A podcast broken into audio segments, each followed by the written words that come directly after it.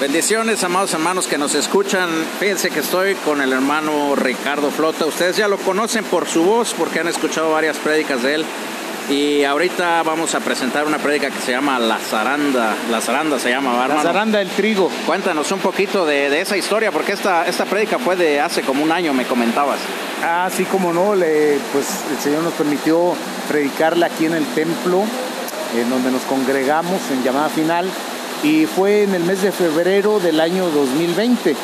Eh, algo pues bien hermoso de parte de Dios, porque aunque lo del virus del SARS eh, COV-2 o COVID-19, como se le conoce, eh, sabemos ahora que comenzó en noviembre, diciembre del 2019. En realidad en México y específicamente en Chiapas no sabíamos, no estábamos enterados. Aquí llegó eh, la noticia y ya para empezar a cerrar instituciones y todo hasta el mes de marzo del 2020. Un- unos días antes, unas dos, tres semanas antes, en febrero de ese año, eh, pues el Señor nos permitió predicar esto, eh, siempre Dios avisándole a su pueblo. Estemos atentos porque seguramente Dios también nos seguirá hablando en los próximos días. Amén, Saludos- hermano. Saludos y bendiciones. Amén, hermanos. Pues si nos escuchan, estamos este dominguito bajo una lluvia pertinaz, estamos en el templo, así que ah, pues sean bienvenidos todos a escuchar esta prédica de la zaranda, la cual eh, nos va a instruir muy bien y vamos a entender cuáles son los propósitos del Señor para cuando Él permite que esto suceda. Dios les bendiga, estamos pendientes, esto es Pláticas Cristianas.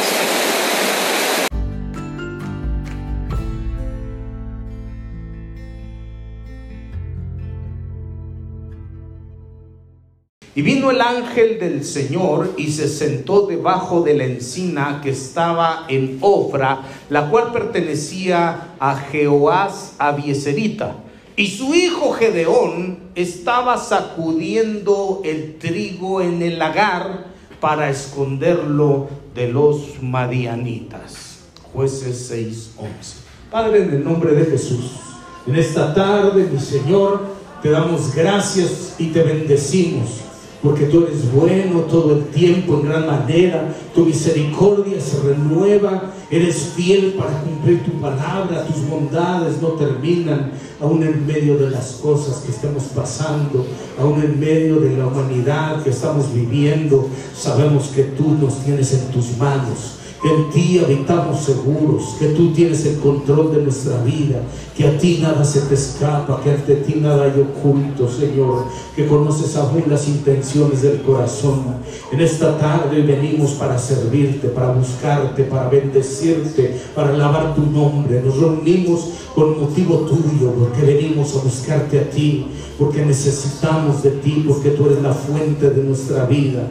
Te hemos alabado y bendecido en esta tarde, hemos levantado un altar con temor, con adoración. Padre, en el nombre de Cristo te rogamos que tú nos recibas, que recibas nuestra vida, que recibas la ofrenda que se te ha traído, Señor, con reverencia. Nos ponemos en tus manos y cada necesidad de tu pueblo, especialmente del príncipe que has levantado en este lugar, Señor, la vida de tu siervo, nuestro pastor Wilber, la vida de su esposa, de sus hijos, su casa, la vida, Señor, de cada familia en la iglesia, para que pongas tu mano, Señor, de misericordia, de poder, de amor, de sanidad, una mano de restauración que levanta con poder, para que tu nombre sea glorificado, Señor, para que tu obra siga siendo realizada, tus propósitos sabemos que no pueden ser estorbados, Dios mío, aquí estamos confiando delante de ti en el nombre poderoso de Jesús. Nos ponemos en tus manos, Señor, como pueblo tuyo, cada,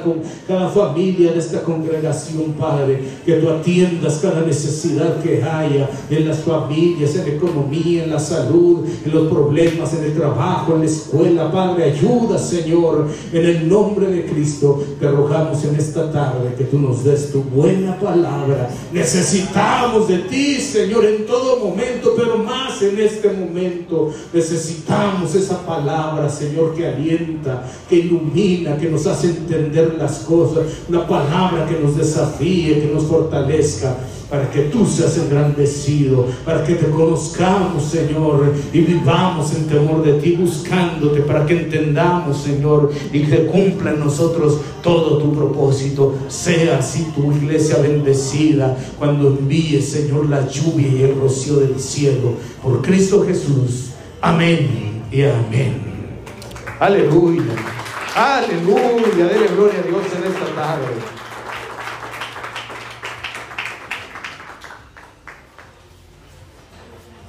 Amén. Muy bien. Fíjense cómo en este texto inicial es muy conocido ahí en el libro de los jueces, ¿verdad? El pasaje donde eh, aquel, aquel varón, aquel varón que era poderoso, que era un, que era un guerrero y no lo sabía, aquel, aquel famoso Gedeón, cuando el, el, ángel del Señor le dijo, a ver tú, poderoso guerrero, ven para acá. Y, y dijo, bueno, este, ¿a quién le están hablando? Era era Gedeón, ¿verdad? ¿Cuántos dicen amén? Era Gedeón. Y dice este pasaje que este hombre Gedeón estaba sacudiendo el trigo en el lagar, ¿verdad que sí? Estaba sacudiendo el trigo en el lagar y esto tiene, tiene una representación muy importante. El día de hoy propiamente pues no vamos a hablar de Gedeón, sino que vamos a hablar un poquito sobre el trigo. ¿Por qué es que lo estaba sacudiendo? Usted sabe que en la escritura no, no hay algo que esté puesto ahí de más. En la Biblia no es que haya sido escrita a capricho, no lo inventó el hombre porque se le ocurrió en ese momento escribir tal o cual cosa, sino que creemos verdaderamente que cada palabra, cada letra, cada frase que está ahí fue inspirada por el Señor para traer una enseñanza a la vida de nosotros. Entonces, la enseñanza del día de hoy que vamos a tener es esto. Vamos a hablar un poquito sobre el trigo. ¿Por qué es que dice que Gedeón sacudía el trigo? ¿Qué es eso que lo sacudía? ¿Y quién representa al trigo? Veamos qué dice la escritura. Muchas veces podemos platicar y podemos decir, ah, el trigo es esto, el trigo es lo otro, la semilla es esto, la semilla es lo otro. Pero depende qué dice la Biblia, que lo diga que eso es para que nosotros lo creamos. ¿Qué es el trigo? Mateo capítulo 13, versículos 24 y 25.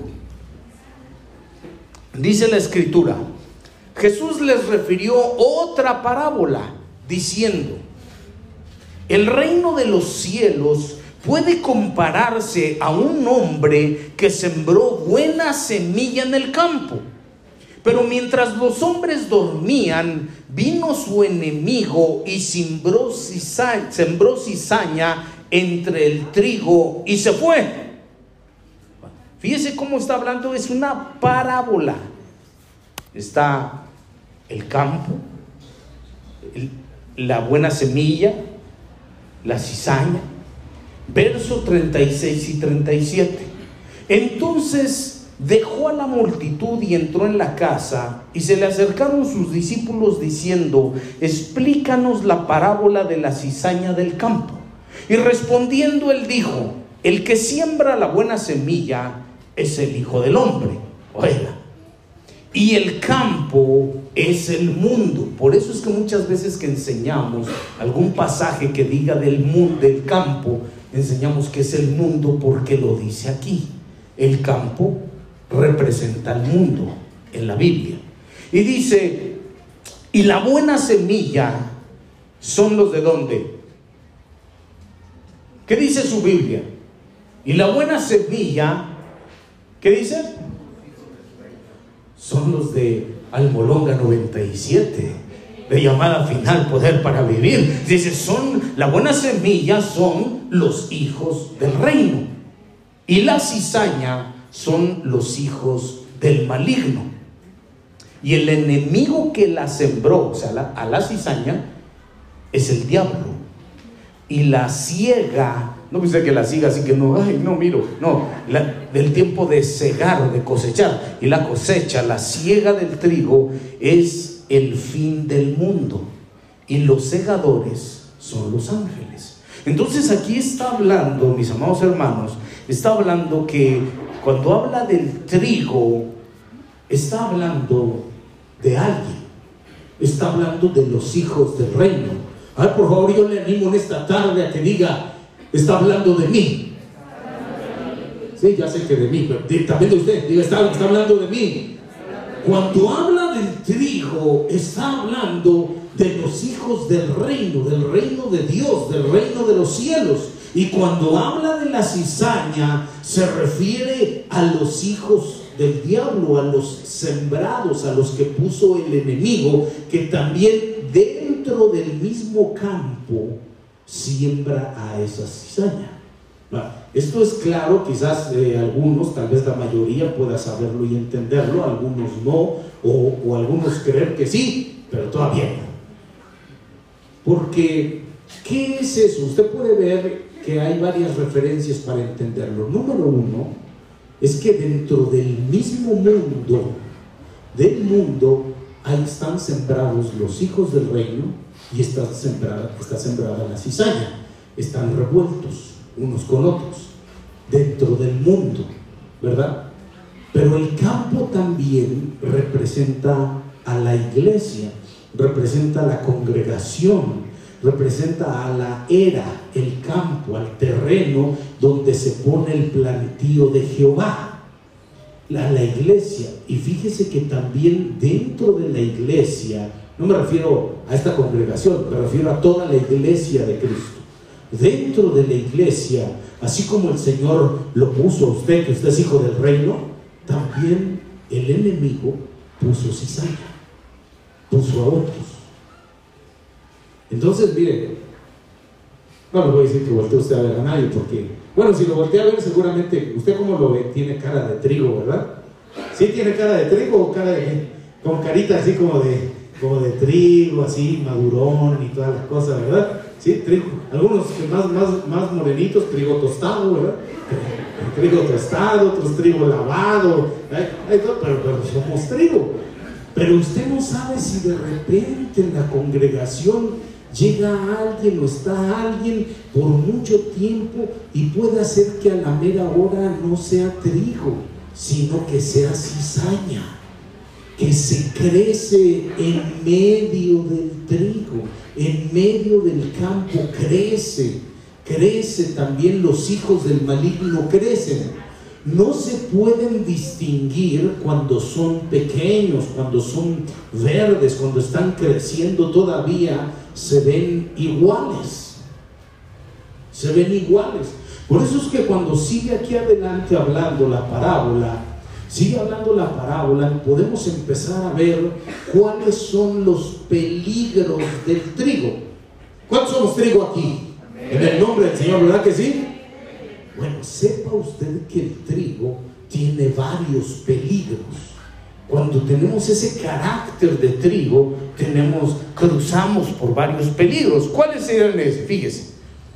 En el verso 26, estamos en Mateo 13.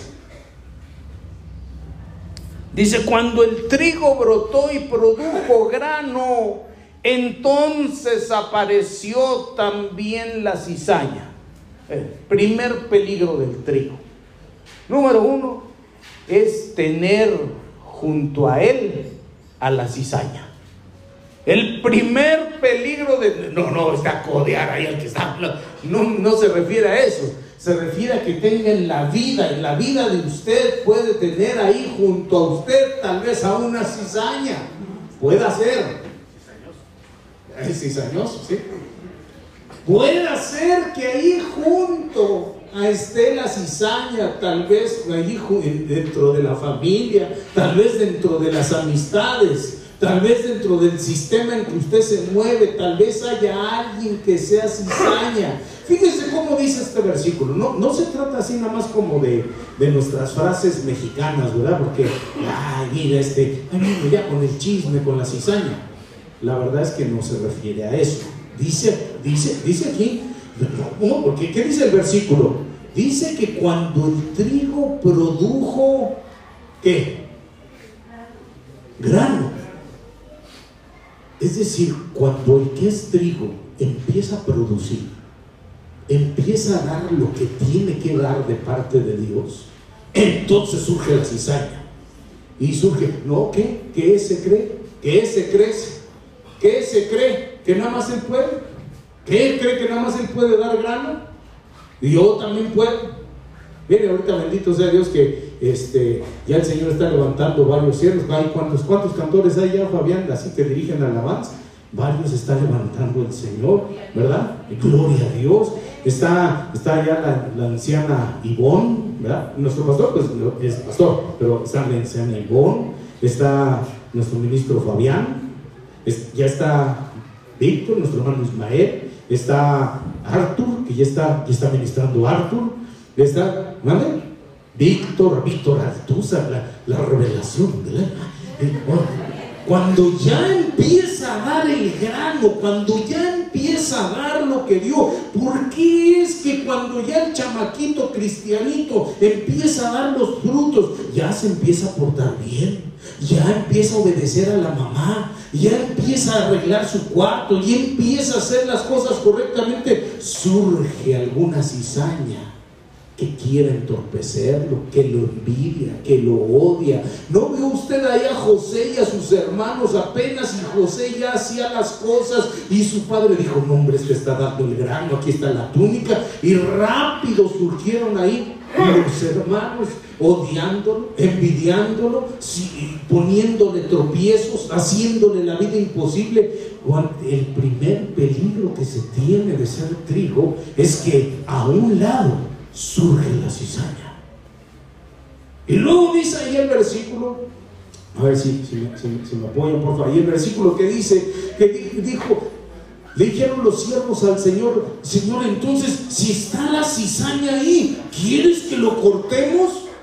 Y el, y el Señor dijo, no, no vaya a ser que también cortemos al trigo junto con la cizaña. Espérense hasta que sea el tiempo de la cosecha. Verso 29.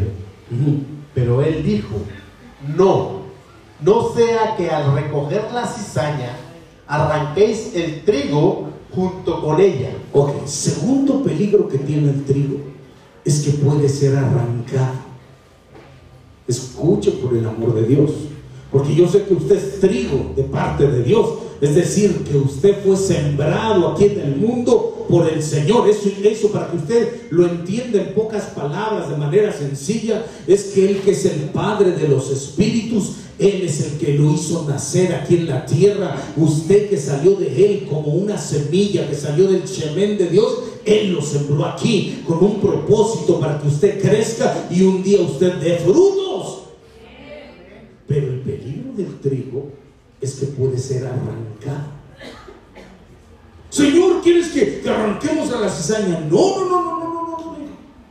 Pero somos ángeles, nosotros sabemos cómo hacerlo. No, ni aunque sean ángeles, no lo hagan. Porque ahorita que todavía son pequeños, eh, pueden arrancar el trigo junto con la cizaña. ¿Sabe qué es lo que pasa? Siempre se ha entendido que es porque tal vez no se puedan distinguir, que se parecen mucho. Cuando, cuando están creciendo, se parecen mucho el trigo con la cizaña. Y eso es, escúcheme, de parte del Señor se lo digo, sabe que cuando a veces el cristiano todavía no tiene una madurez, todavía no es maduro, no importa los años que tenga aquí en la iglesia, puede ser uno o puede ser cuarenta Pueden ser dos o pueden ser treinta, pueden ser tres o pueden ser veinte, los que sean que tengan en el camino del Señor con las actitudes. Se muestra si uno ya es maduro, si no es maduro, y se puede calificar, con la calificación que uno puede hacer de las actitudes es con la palabra de Dios no conforme a las costumbres que tenemos como familia, como pueblo. Con las actitudes usted puede ver cuando el trigo todavía está creciendo que todavía no es maduro, tiene el peligro que lo arranque. Pero ¿cómo es que lo van a confundir con la cizaña? Mire, no se enoje. Pero si usted, aunque sea trigo, si solo se anda juntando con la cizaña, se, se va a parecer a la cizaña.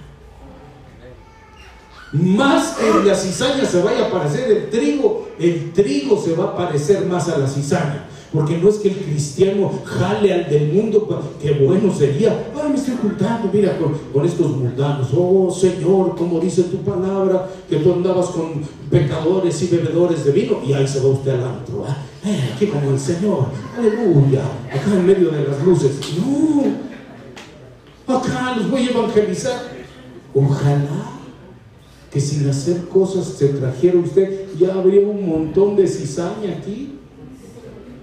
Pero en vez de eso, al estarse solo juntando, está junto, junto, junto, junto a la cizaña, se va pareciendo más a la cizaña. Porque a veces pasa más tiempo con la cizaña que con los que son trigo.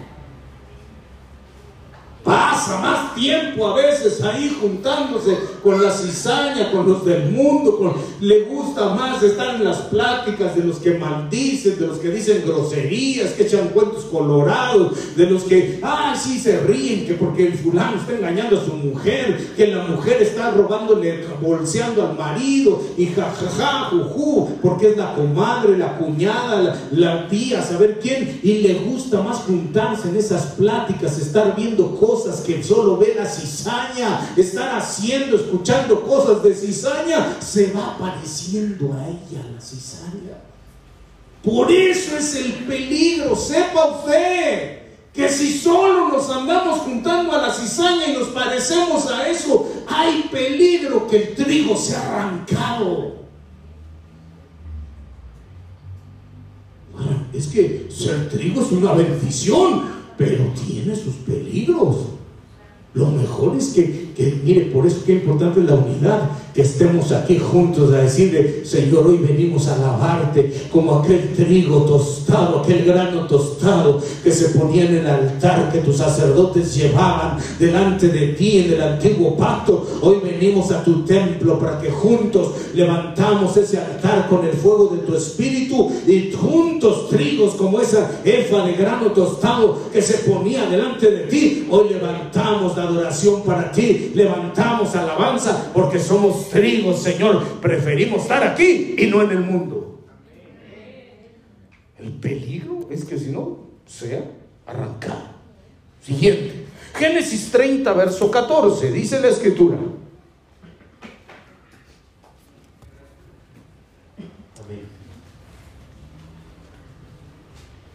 Fue Rubén en los días de la cosecha de trigo y halló mandrágoras en el campo y las trajo a su madre Lea. Ok, fíjense bien. Gracias, hermano.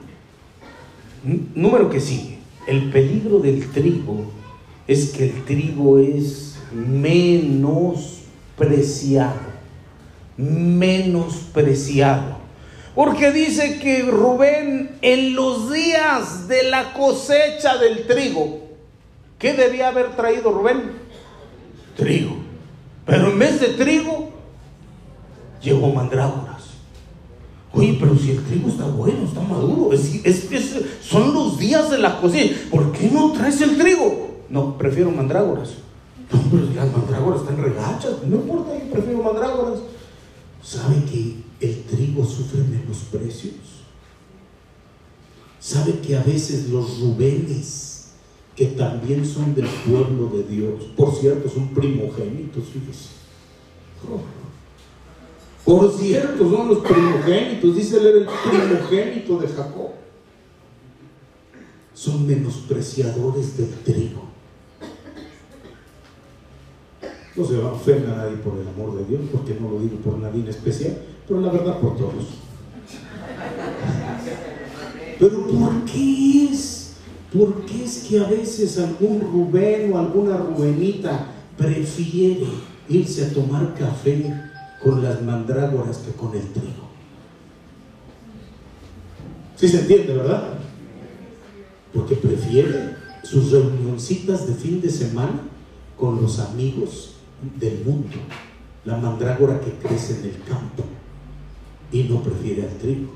¿Saben que en la plática del café, de la cena, de lo que sea, sabe que prefiere tener pláticas de mandrágoras, puras pláticas de, cosas de mandrágoras en vez de pláticas de trigo. ¿Alguien sabe qué eran y para qué servían las mandrágoras? ¿Qué dice ese pasaje? ¿Sí sabe alguien? Dice que Rubén trajo las mandrágoras y se los trajo a su mamá Lea. Por cierto, Lea. Lea. Se las trajo a su mamá Lea. Y Lea ya había tenido hijos. Rubén, Simeón, Leví, Judá, y era muy feliz Lea, y, Raquel, que era la, amada de Jacob, no tenía hijito. Y deseaba tener hijito, y, y entonces Lea este, cuando vio que Raquel en su desesperación dijo, doy mi sierva, y a través de la sierva tuvo un hijito, y tuvo otro hijito. Y Lea dijo, yo también doy mi sierva, y tuvo hijito, hijito la sierva. Así es que ya tenían hijitos, Lea y las dos siervas, y Raquel no tenía. Y entonces Rubén en el tiempo de, la cosecha del trigo trajo mandrágoras a Lea, mamá, aquí están tus mandrágoras. Y Raquel entendió. Y usted ve que dice, Lea, dame tus mandrágoras. Dame de esas mandrágoras que trajo tu hijo. Y dijo, no, ¿por qué? Ya me quitaste el amor de Jacob. ¿Y quieres que me quitarme mis mandrágoras? No, dámelas. Y dijo, bueno, solo que sea a cambio de que, como, como Jacob te ama a ti, se acuesta contigo y siempre está contigo, a cambio de que se venga a dormir conmigo. Y Raquel dijo, sí y le dio las mandrágoras. ¿Sabe que a veces la gente prefiere pláticas? Prefiere las pláticas de mandrágoras, las pláticas que dicen, ay, ¿cómo está eso? Sí, que ya se metió con otra, que le toca, que debería estar con su mujer y se fue a meter con otra. Y solo, solo en pláticas de mandrágoras. ¿Sabe que las mandrágoras que le dio eran, lo utilizaban en aquel tiempo como afrodisíaco? dicho con el mayor de los respetos, así como lo que le llaman hoy el Viagra moderno. Para eso lo utilizaban y no solo para que pudiera el hombre estar con su mujer, sino para que engendrara hijos. Y Raquel dijo, oh, dame de tus mandrágoras para que yo pueda también engendrarme, Jacob. ¿Por qué a la gente le gusta más hablar y estar en las cosas de mandrágoras? en las cosas de trigo. Saben que la gente menosprecia el trigo. Menosprecia porque dice, ah, vamos a invitar al hermano fulano, a la hermana sultana. No, ya viste que esa, no, esa va a querer venir a orar. prefiere la mondrágora que venga a chismear. Llamemos al hermano fulano que es trigo, no, se va a querer venir a predicar, aquí a hablar de la palabra. Llamemos al mandrágora ese, sí que trae, miren, puras cosas de actualidad, cosas divertidas, nos llevan un circo, nos llevan un atro, nos llevan... Porque el trigo es menospreciado. porque un joven Rubenita va a preferir a una mandrágora del mundo que a una jovencita que sea trigo? ¿Cómo que amén?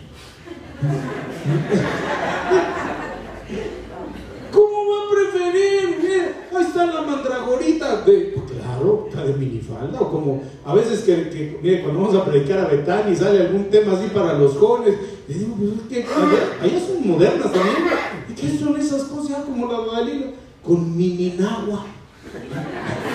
En vez de minifalda, mininagua. No, usted tiene que preferir al trigo y no a la mandrágora. ¿Sí me explico? Así es que mire, si usted ya se casó, si usted ya se casó, no, se escondan pues los casados, hombre. Si usted ya se casó, no menosprecia su trigo. No vaya usted a preferir una mandrágora del mundo. El problema es que el trigo es menospreciado. Eh, ni, me, ni me quiero tardar tanto en esto de los peligros. Déjeme darle uno más y avanzamos. Eh, no, eh, libro de los jueces, libro de los jueces capítulo 6, verso 11, verso de inicio. A ver. Y vino el ángel del Señor y se sentó debajo de la encina que estaba en Ofra, la cual pertenecía a Joás Abieserita, y su hijo Gedeón estaba sacudiendo el trigo en el lagar. Ok, fíjense, vamos a leer hasta ahí. Ahí está el trigo. Pero cuando usted lee unos versos, cuando usted lee un poquito antes, usted se da cuenta que dice que en ese tiempo Gedeón sacudía el trigo porque el trigo corría peligro ya que cuando los hijos de Dios, los hijos de Israel, sembraban el trigo y cuando se esforzaban en sembrarlo y cuidarlo, regarlo, cultivarlo, y cuando iba creciendo ese trigo, un tantito antes que fuera el tiempo de la cosecha, para que pudieran recoger lo que habían sembrado y obtener el producto de todo el esfuerzo que habían realizado. Y miren, hermano, yo no soy campesino, pero eh, he leído un tantito y me puedo imaginar el, esfuerzo que pone el que siembra el campesino en lo literal. Y mire, y ahí está en el sol arando la tierra, sembrando la semilla, irrigándola, cuidándola, poniendo espantapájaros, que no lleguen los anates a, llevárselo, que no pase una, que nada lo destruya, que no vaya a venir un huracán. Saber qué hace el pobre sembrador. Cuide, cuide, cuide. Pero dice ahí que cuando iban a cosechar un tantito antes, llegaban los madianitas con los hijos del oriente y destruían todo el trigo. Y no les dejaban sustento alguno a Israel y así los empobrecían en gran manera.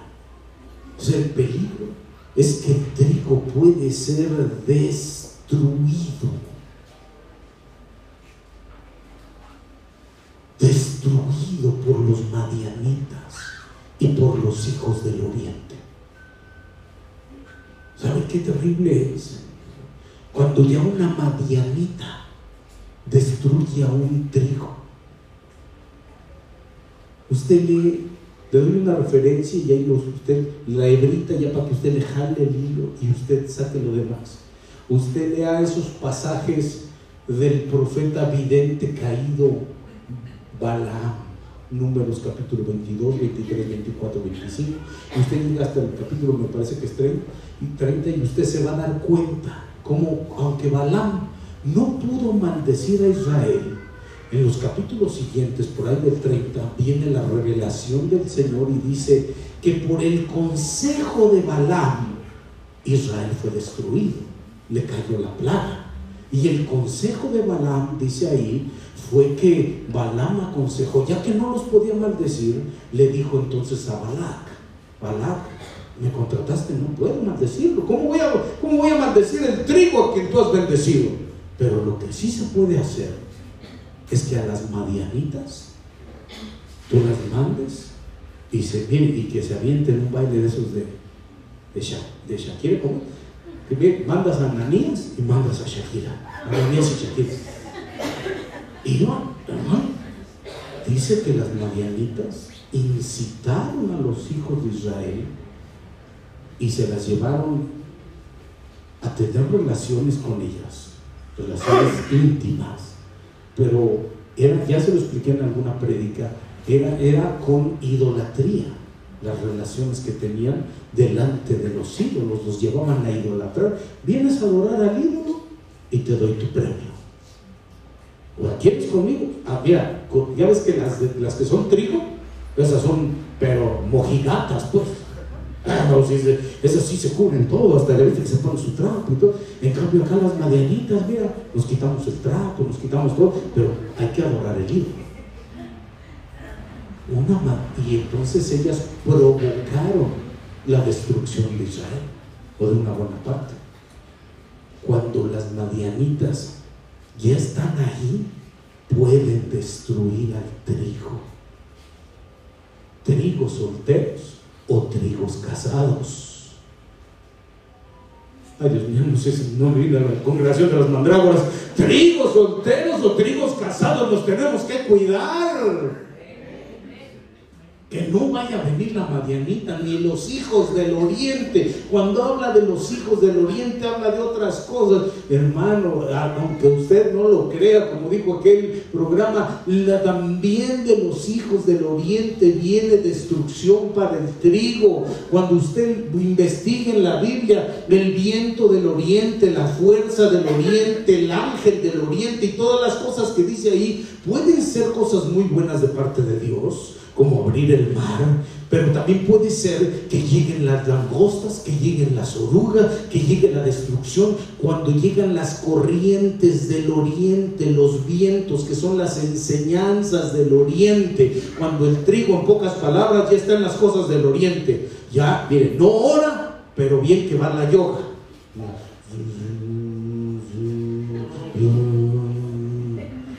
Parece mosca, pues no entiende ni lo que está haciendo, pero quiere practicar algo que no entiende, que son cosas del oriente. Y se quiere poner las pulseras que usan ellos, y quiere hacer las invocaciones que usan ellos. Quiere que en su casa, ay no, es que mira, no, no, no, no, no, no muevas, ya movieron esta mesita, ya la movieron que está así, y, lo ponen así, no, está muy fea, mejor, mejor así. Y rápido dicen, no, no, no, es que así no fluyen las energías. Vamos a cambiarla en su posición normal. Eso se llama Feng Shui. Sí, sí, usted sabe, ¿verdad? El Feng Shui es como atraer las energías en la forma como en la casa o en un lugar, en un, en un recinto, en donde usted quiera, cómo coloca las cosas, de qué color son esas cosas, las combina en su casa, el amarillo debe encontrar otro color, y en la recámara otro color, y en la cocina debe otro color, que pongan una cosa así, una cosa verdosa aquí a la entrada para que aleje las malas vibras, y en el patio de atrás también otro tipo de planta, y pone ahí, tiene que poner un animal también aunque sea de juguete, de hule, lo que sea, también allá en la entrada, porque tiene que estar la planta, tiene que estar un sapo, una lagartija, lo que sea, tiene que haber un animal y también acá. Y usted ve que lo ponen en sus paredes ahí, sapos, iguanas, tigres, lo que sea, porque piensan que con eso van a traer la buena vibra, van a traer la bendición, van a traer la economía. Se llama Feng Shui. Ponen una fuente, no como adorno, ponen una fuentecita porque debe fluir el agua, para que fluya también la paga, para que haya salud.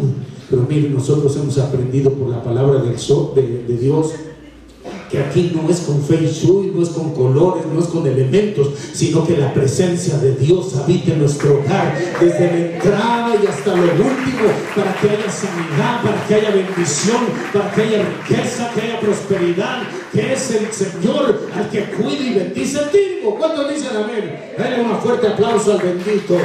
Damos gracias, Señor. Invocamos tu presencia, Espíritu Santo de Dios en nuestra casa.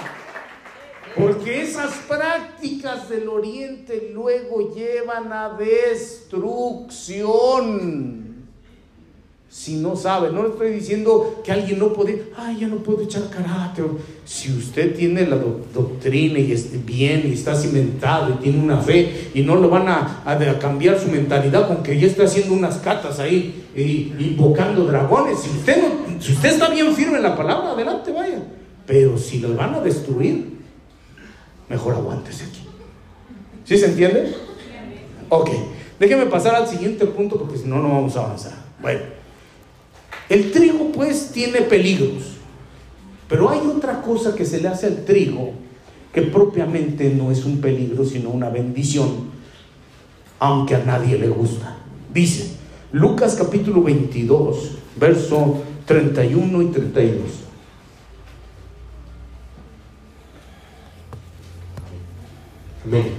Simón, Simón, mira que Satanás os ha reclamado para zarandearlos, para zarandearos como a trigo. Pero yo he rogado por ti para que tu fe no falle. Y tú, una vez que hayas regresado, fortalece a tus hermanos. Ok, fíjense, al trigo se le zarandea. Diga conmigo, por favor, la zaranda del trigo. O con ánimo, diga la zaranda del trigo. Este no es un peligro del trigo. Esto Es algo necesario que el trigo debe ser pasado, por lo que debe ser pasado. Esto lo hace Dios, que zarandea el trigo. Hay dos tipos de zaranda, según la Biblia, se los digo rápidamente, se los digo aquí, ya tengo los versos. Isaías 30, 28 dice, y su aliento como un torrente desbordado que llega hasta el cuello para zarandear a las naciones en una zaranda de destrucción.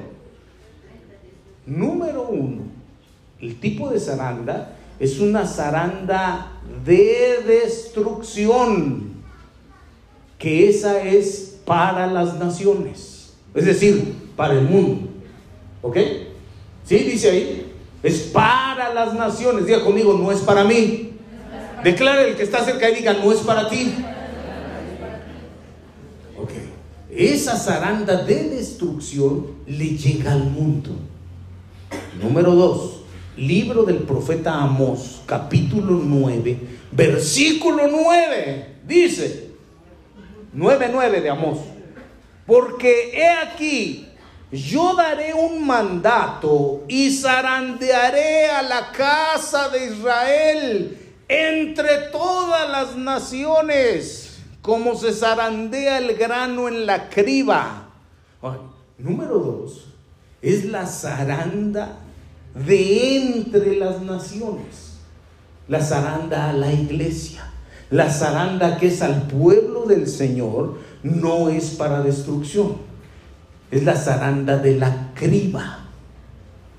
A ver, no sé si, si se utiliza la misma terminología antigua de construcción y de herramientas y de todo, pero eh, mi hermano Robert, que eres, eres ingeniero, eres ingeniero civil, ¿qué es la criba? Es, es una malla que sirve para ah, cernir sí, y, y, recuperar un material más fino. Ok, ¿verdad? Es una malla, la criba es una malla. Así como lo hacen más o menos los, los ingenieros, los albañiles, los, los que trabajan eso, que ponen arena en la malla, ¿verdad? Lo ponen y, lo hacen parece que se bajita. ¿Y qué, sucede? Que las, lo más grande, las piedritas grandes quedan adentro adentro de, la malla y la arena finita va cayendo. Bueno, una herramienta semejante se utilizaba para zarandear el trigo, se llama criba. Es esa, es esa herramienta, es un utensilio, es, es un instrumento en donde se ponía al trigo y se zarandeaba. Nada más que cuando era llena la, la criba, cuando está bien llena, que acaban de poner al trigo, el trigo está sucio, necesita ser zarandeado, no si quiere, necesita ser zarandeado, pero no es para destrucción, es para que lo limpien, porque cuando lo empiezan a zarandear, va cayendo la paja el polvo, la tierra, la suciedad, la basurita y va quedando en la malla el trigo. Fíjese que estudiando sobre esto, dicen los conocedores que, en la forma en como, como es correcto zarandear y como lo hacían los de Israel en la zaranda del trigo, es que al, al principio, cuando era puesto en la criba, era una zaranda, el movimiento, la sacudida era despacio, despacio. Porque si estaba muy lleno, yo pensaba que era al revés, yo pensé que al principio lo azotaban. No, es despacio, porque como está lleno, si lo hace fuerte, se cae todo. Entonces es despacito. Nada más es una movidita. Ya que va cayendo la basura, ya que va cayendo, que ya se puede un poco más, le vamos aumentando. Y, y, así, y eso es lo que pasa con nosotros, que somos trigo, que cuando necesitamos la zaranda, entonces mire, Dios empieza a hablar, límpiate con el agua de mi palabra, arrepiéntete pecador. Yo no sé de qué forma le hablará pues a cada uno, ¿verdad? Ya le llegó un sueño, le llegó una profecía, Dios le confirmó a través de un hermano, llega el que sea, mira, ya fuera el paletero, el tamalero, le, confirma el Señor con, por medio de muchas cosas, le confirma, ya deja eso, no sigas igual, no sigas igual, no sigas igual. Porque, y, si no, le empieza a llegar cuando dicen, te voy a zarandear pero la zaranda empieza despacito. Entonces empieza un problemilla ahí, pequeñín, pequeñín el problema, no, no es mucho, es, una cosita ahí como, ay, ¿por qué, ¿por qué ese día, el día así? Oh, tuvo un día, pero bueno, no pasa nada, ya, ya pasó, fue un día malo, ya, ya el otro día usted sigue, pero como no hay un verdadero cambio de actitud, cuando no hay una humillación verdadera delante del Señor, no hay un arrepentimiento genuino delante de Él, y todavía el trigo necesita ser limpiado más, entonces empiezan a mover aquel instrumento, ¿verdad? Aquella criba, y entonces, mire, a veces la suegra sirve de criba. A veces el patrón sirve de criba. A veces la economía sirve de criba. A veces la enfermedad sirve de criba. Dios puede utilizar la criba que Él quiera y empieza a mover aquella cosa un poquito más fuerte.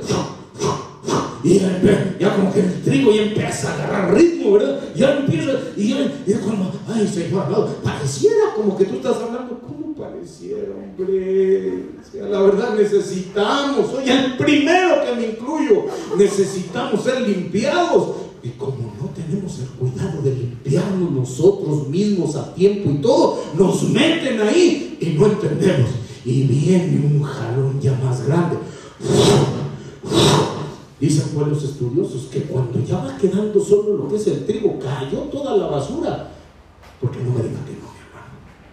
Yo no sé si soy el único pecador arrepentido aquí, pero cuando ya la cosa, cuando ya la agarrón está duro, ya uno empieza y, y deja uno ir la basura. Deja uno que se vaya a la basura y usted se quita en malos pensamientos, se quita en malas palabras, se quita en malas acciones, se quita todo lo que, Señor amado, ¿qué otra cosa?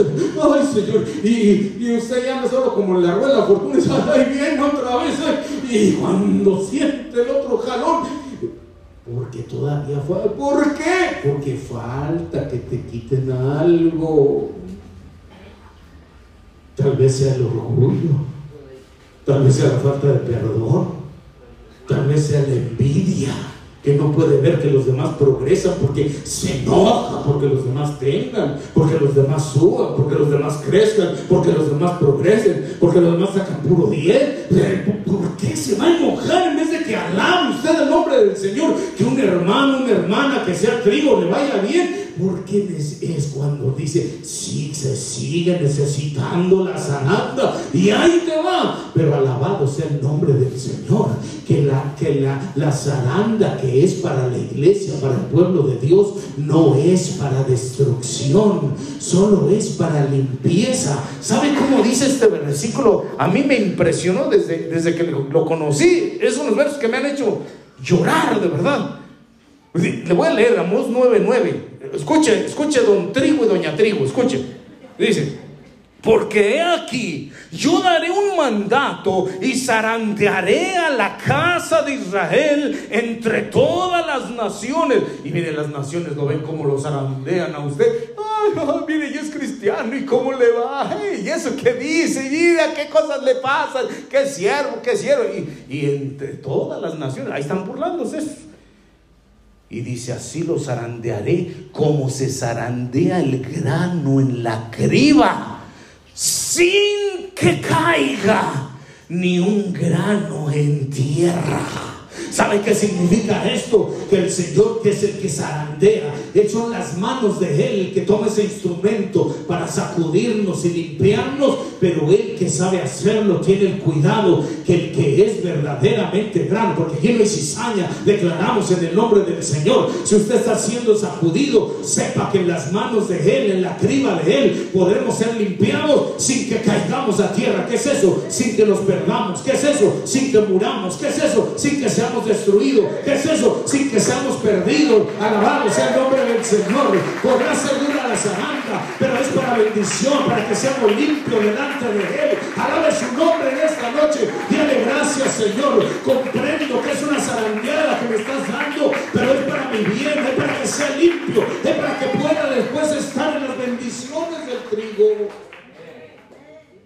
Oiga, porque, porque, porque en el, en el trigo hay bendiciones, ya cuando está limpio. Ay, hermano, yo, yo no sé si usted quisiera esas bendiciones. ¿Cuáles son las bendiciones del trigo? Ahorita se las voy a dar. Solo, solo déjenme decirle así rapidito. Se, se lo digo así por, por el tiempo, para que no nos haga.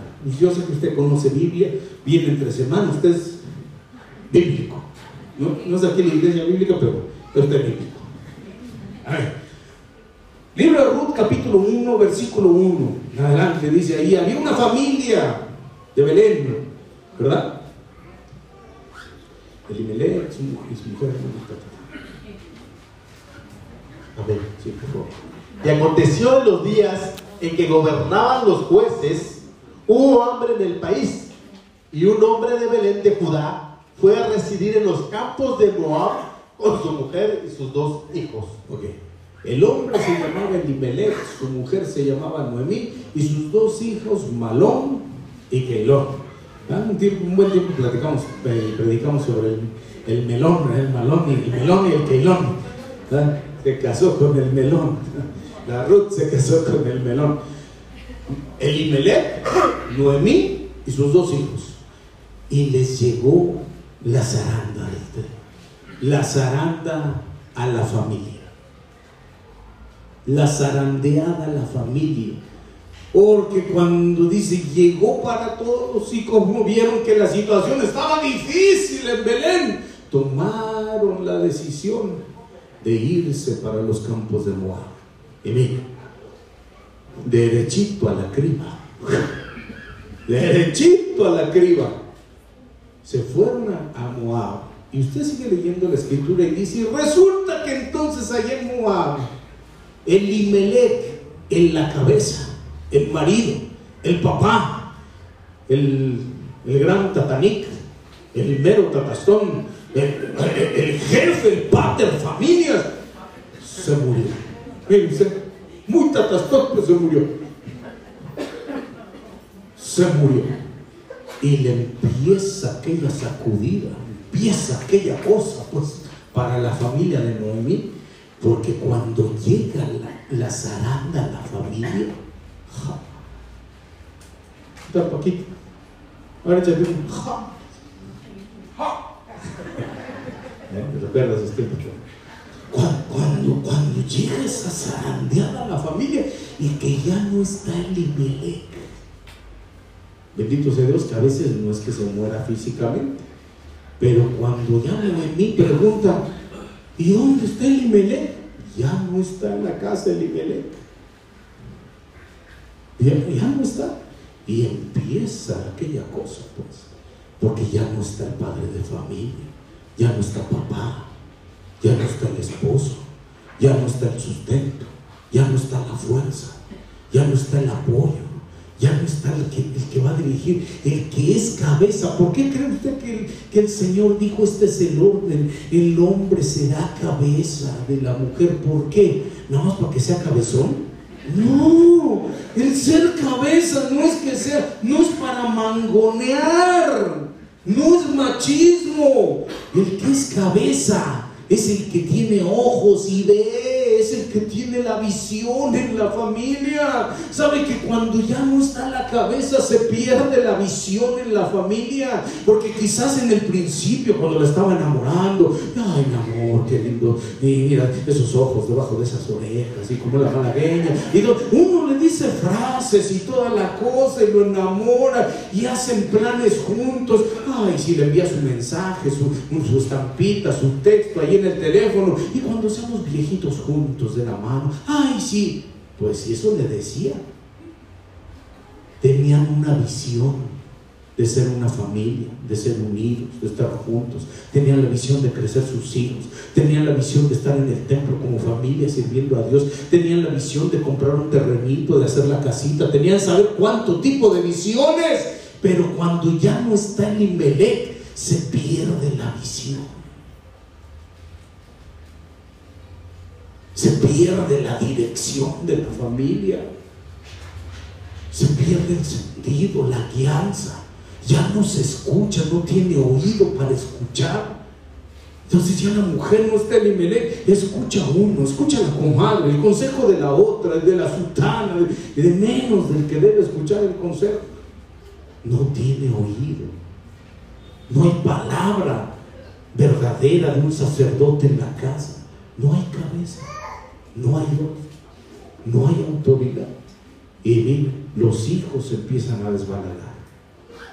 Porque dicen los versos siguientes. Tras no basta, se murió el Elimelech. Agarraron Malón y Keilón y se casaron con moabitas. ¿Con quién quería que se casara? Si no estaba papá para guiarlos a que se casaran con las hijas de Dios. Con moabitas.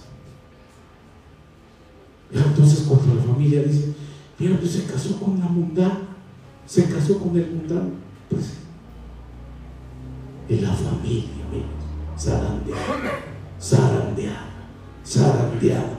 ¿Por qué no desde que vio, ya se murió el, el, el, este, ya no está, ya se fue, ya me dejó, se divorció, lo que sea? ¿Por qué no me voy a regresar a la iglesia? Me voy a regresar a Belén, voy a regresar a suplicar al Dios de Israel, Dios del cielo y la tierra, que me ayude, que me guíe, que alguien, que me dé un consejo, el pastor, el apóstol, el anciano, el que sea, que me ayuden. La mujer dijo, no, pues ¿para qué me van a hacer burla que yo llegue así? Me fui, tenía marido, me voy a regresar ya sin tener marido. Y se quedó ahí. Y mire, y sus hijos, ¡pum! Mezclados con los moabitas. Entonces ya cuando ve esa familia, mire, ya con las moabitas chupando, chupando, drogándose, yendo a hacer cosas que no debe, dos, tres de la mañana y no llegan. ¿Dónde está? En el antro de las moabitas una zarandeada a la familia y que se mueren los dos estos. Dice y se murieron Malón y Keilón. Y cuando ve la mamá, sus hijos, benditos a Dios que vivan, pero estando en el mundo es como si estuvieran muertos. Cuando hay separación, ya se fue el hijo, ya se fue la hija. ¿Y dónde? Pues no sé, no aparece. Los reporteros en el Ministerio Público, no, está con el novio. Ya no está. La familia es zarandeada. Libro de Job, capítulo 1. Job, capítulo 1.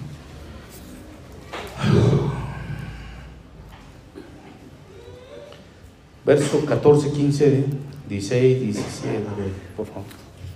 Vino un mensajero a Job y dijo, los bueyes estaban arando y las, y las asnas paciendo junto a ellos.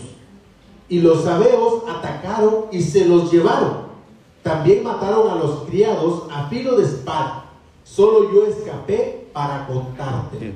Mataron las asnas, mataron los criados. Verso 16. Vino otro y dijo, mataron las ovejas, se quemaron las ovejas. Verso 17, vino otro y dice, los caldeos llegaron y sí, atacaron los camellos, mataron a los criados, y mataron a todo.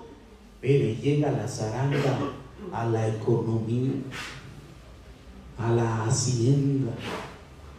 Job, que el príncipe, el más poderoso de la tierra, por toda la riqueza que tenía, Porque en ese tiempo, y ahora también en muchos lugares, pero así se medía la riqueza, no se medía quién tenía más oro, sino quién tenía más ganado, era el más rico. ¿Sabe cuando llega la zaranda, la economía? Y, ay, pero si antes tenía, ¿algo ustedes cuenta que dijeron ahí? Cuenta en Bancomer, cuenta en Banamex, cuenta en Banorte, cuenta, y así. ¿Y que ¿Y quién llegó? Llegaron los sabeos. ¿Quiénes son? Sabeos, no sé, sabeos. ¿Quiénes llegaron? Llegaron sabeos, sabeos y que ya se llevaron la cuenta, y ya se llevaron el carro, y ya se llevaron eh, los muebles, y ya se llevaron la casa, y ya se llevaron.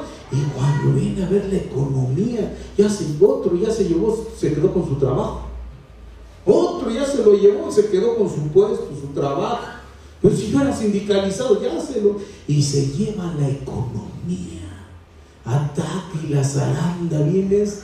Es un área, mi hermano Solo quien no ha pasado por esa zaranda podrá decir, ah, hambre, yo aguanto. pues, ¿quién sabe qué, hermano? Quienes hemos pasado esas zarandas, porque caras vemos y zarandeadas no sabemos. ¿Verdad que sí? No sé por qué, por ejemplo, con mi esposa siempre todos nos ven así, como cara de ricos y amén, lo recibimos en el nombre del Señor. De hecho, yo siempre le digo a mi amor, eres bien rica, dice, tú también eres bien rico. Pero, pero hermano, hemos pasado por situaciones así que hasta hay testimonios de, de, glorificarse el Señor, de, cosas que nos han pasado en nuestra familia actualmente, así prodigiosas, de, milagros, le estoy diciendo. Y yo, lo hemos pasado, lo hemos vivido y entendemos a la gente que está pasando eso. Y el que no lo ha pasado, mi, hermano, mire, cuando alguien ya ha pasado, ¿cuántos, han pasado la zaranda de, de, la economía? Levante su mano, no le dé vergüenza, mi hermano. Ay, Dios mío, mire, todavía los que no, todavía les va a faltar, todavía, todavía les falta.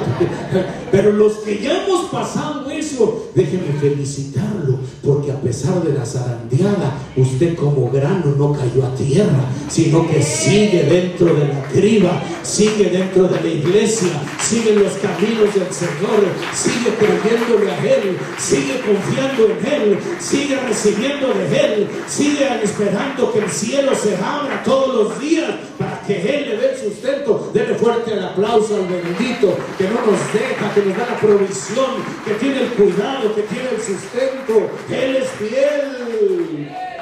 Pero mire, cuando llega la zaranda de la economía, ¡ah! ahí, se ve, mi hermano. Ahí se ve. Ahí se ve quién es quién y cuál es cuál. Porque, mire, lo bendecimos a la iglesia. ¿Y quién no le gusta tener paga, taquín, mona y cash? No, ok, aquí hablamos lenguas. Gusta pensar que no. Varias lenguas, ¿Quién no le gusta? Nos gusta. No, no seamos hipócritas, nos gusta tener. No, no, no, no nos gusta. Bien, claro que sí. Y Dios nos bendice en toda área, también en la economía. También, amén, amén, amén. Pero cuando, cuando se está zarandeando en todo eso y no hay, y cuando, porque cuando hay, aleluya, ya como tipo fariseo, pues saca usted la chequera, fariseazo, pues. ¿Qué, cómo, ¿Cómo daban los fariseos? Porque daban bastante. Pero dice, porque estos dan de lo que les sobra? Aunque dan bastante, dan en realidad, yo sé que dan lo que les sobra. Pero el que está pasando en la zaranda de la economía llegó aquella viudita, la viuda pobre.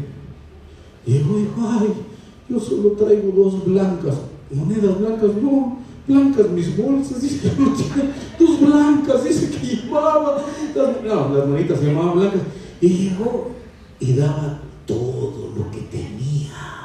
Por eso es que a veces se necesita la zaranda en la economía, porque ahí es donde se ve el corazón que dice, Señor, tú sabes que no traigo más que 5 o 10 varitos, pero en vez que yo me vaya en mi combi mañana, te los vengo a dejar en tu casa aunque sean dos blanquitas de a peso, te los vengo a dejar en tu casa. No doy lo que me sobra, doy todo lo que tengo porque estoy pasando en la criba. Alabado sea el nombre bendito del Señor.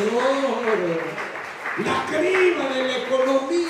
Luego dice en el capítulo 2, dice que entonces llegó el, el Satanás ese, llegó y tocó a Job y le puso una llaga maligna desde la punta de los pies hasta la cabeza, coronilla y todo. Usted sabe cómo quedó el Job. Ese sí era la llaga. Que no era perdida, era podrida. Lo tocó con una enfermedad. Pero si usted lee un versito antes, dice que Dios le dijo, ve y toca. Y ponle eso. Porque el que pone la zaranda es Dios. ¿Qué, qué dice? A ver, lo usa como siervo a Satanás. El Señor lo reprenda, pero es la verdad. Satanás está al servicio de Dios y hace- él tiene que hacer lo que Dios le diga que le haga. No puede hacer algo sin la autorización de Dios. Eso te- tenga la seguridad. No atacar si Dios lo permite, si no, Señor lo reprenda, fuera. Mientras no te dé autorización, no tiene nada que hacer aquí. Estamos bajo el poder del Señor. Pero cuando le dijo sí, echa pues. Y le llegó la enfermedad. ¡Uf! La zaranda de la enfermedad. Miren, ¿qué tiempo? Estamos ahí. Si no nos da tos. Nos da el mal, el mal de ojo, no, porque ese es el mal de otra cosa. Y si no es del pie, que viene uno con pantufla, pues es, es- es del estómago. Y si no, le doy la cabeza. Y si no, le da catarro. Y si no, hermano, ¿qué onda, pues? Pero estamos en las manos del que tiene la criba. Si usted está pasando la zaranda en la familia, en el trabajo, en la economía, en la enfermedad, en los hijos, en la mujer, en la casa, donde sea, como dijo el comercial, en la escuela, en la oficina, donde tenga usted esa cosa.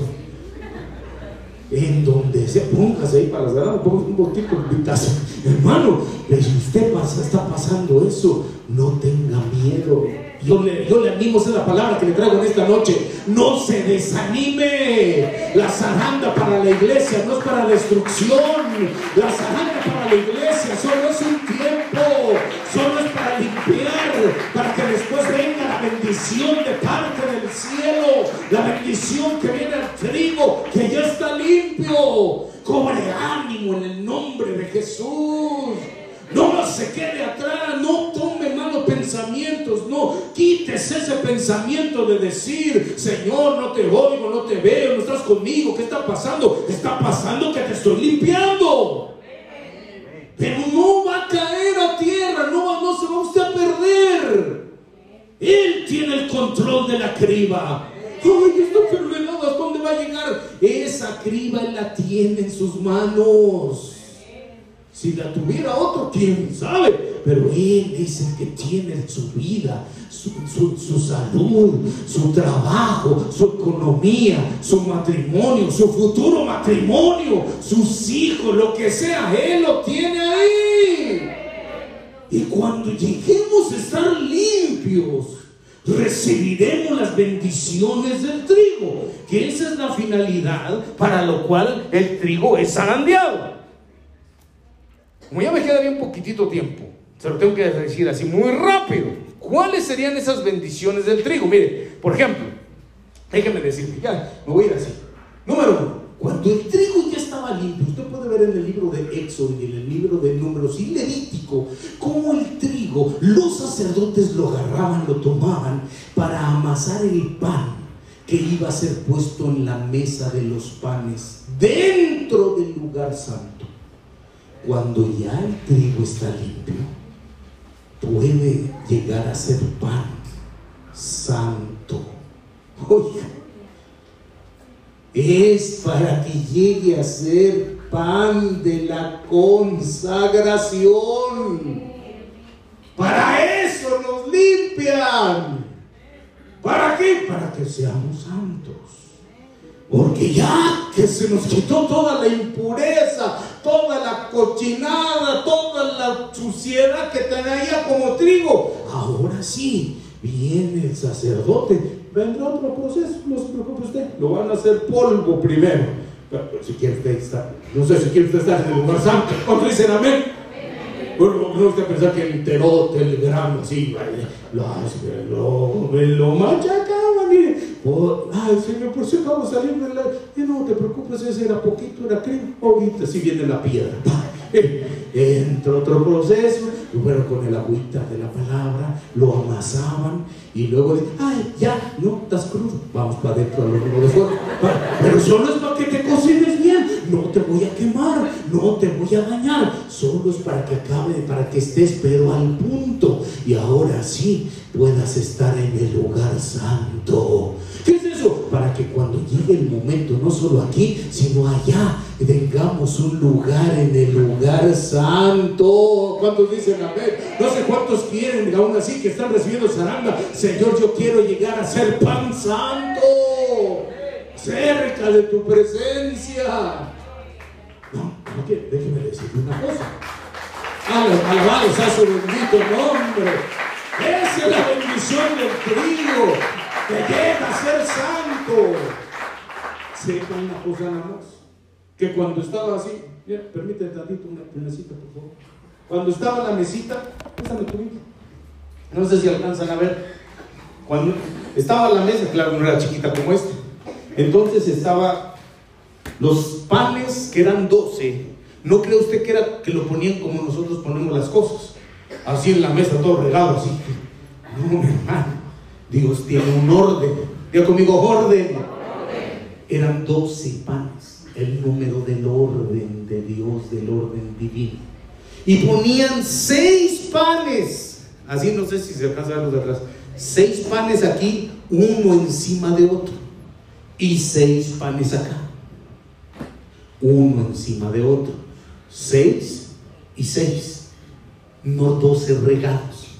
Seis y seis. Haga usted cuenta los 66 libros de la Biblia. Que es el pan. ¿Verdad?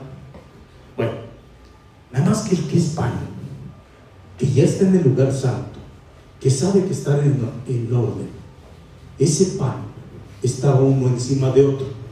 El pan santo, el trigo que llega a ser pan santo, sabe que pueden poner a otro encima de nosotros. ¡Ah! ¿Y por qué usted le dieron pues, de, de, de diácono? Debería ser mujer. ¿Por qué? ¿Por qué solo porque tiene más años? Dios sabe a quién pone encima de otro. ¿Sí me explicó? Oh, ¿Y por qué le están dando este está nuevo? Gonzalo? Y ya está, ya está ahí, que que no sé qué años hace acá que Dios sabe. ¿Sí, me explico? Que él sabe, el sacerdote sabe qué pan pone encima de otro.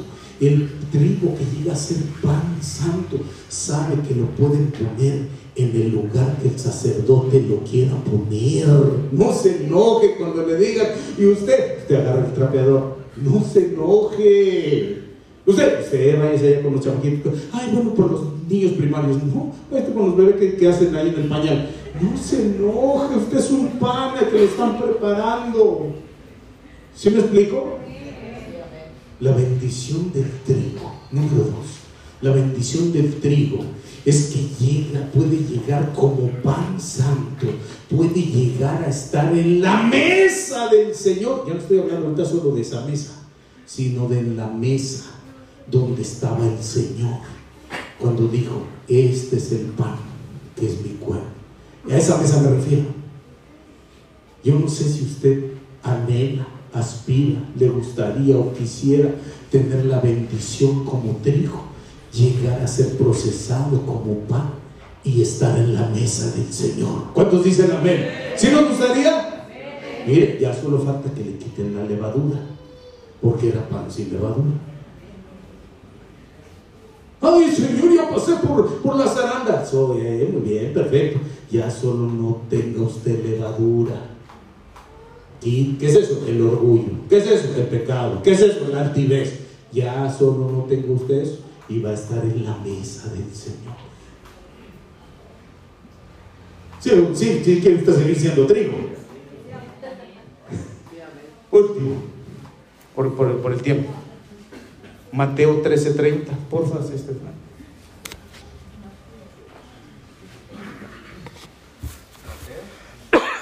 Mateo 13:30, por favor.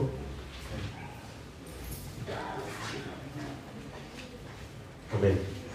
Dejad que ambos crezcan juntos hasta la siega. Y el tiempo de la siega diré a los segadores, recoged primero la cizaña y atadla en manojos para quemarla, pero el trigo recogedlo en mi granero. Siguiente bendición del trigo es que cuando llegue el tiempo de la cosecha, ¿cuál es el tiempo de la cosecha? Lo dijimos al principio, ya lo leímos, el tiempo del fin del mundo. ¿Y quiénes son los segadores? Los ángeles, los que van a venir a levantar. ¿Y quién es la cizaña? Los que se va a ver que no son de Dios, parecían que era, ¿verdad? Pero se los van a echar allá. La bendición del trigo, de permanecer en, en la, en la iglesia, de permanecer en el camino, de permanecer en la criba, a pesar de la zaranda, es que al final, cuando llegue ese tiempo, a usted no lo van a echar al fuego a usted lo van a poner en el granero. ¿Qué es eso? La casa del Padre. La bendición del trigo es que al final no lo van a atar para echarlo al fuego, sino que lo ponen en el granero. ¿Cuántos dicen amén? Damos gracias al Señor en esta noche. Dígale gracias porque yo soy trigo, Señor. Y a pesar de la zaranda, aquí estoy en tus manos. Dele fuerte el aplauso al bendito que vive para siempre. Póngase de pie. Terminamos en esta noche. Alabado sea el nombre del Señor.